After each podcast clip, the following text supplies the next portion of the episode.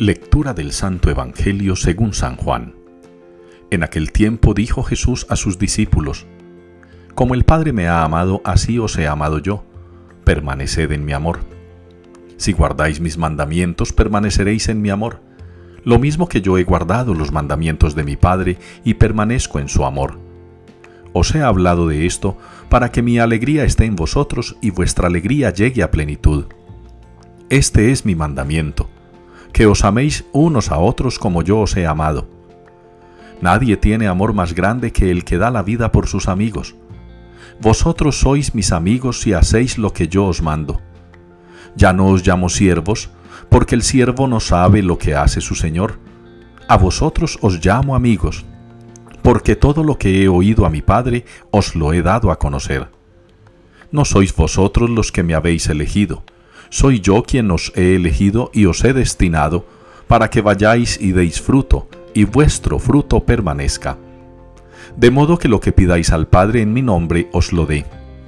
Esto os mando, que os améis unos a otros. Palabra del Señor. El Señor lo sentó con los príncipes de su pueblo.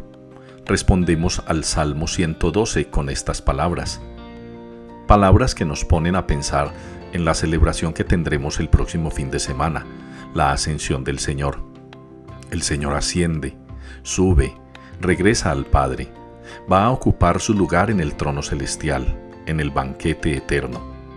El Señor, el Todopoderoso, el que venció la muerte, el que rompió las tinieblas, el que es la luz. Nosotros estamos esperando, a partir de hoy mismo, la venida del Espíritu Santo. Comenzamos la novena.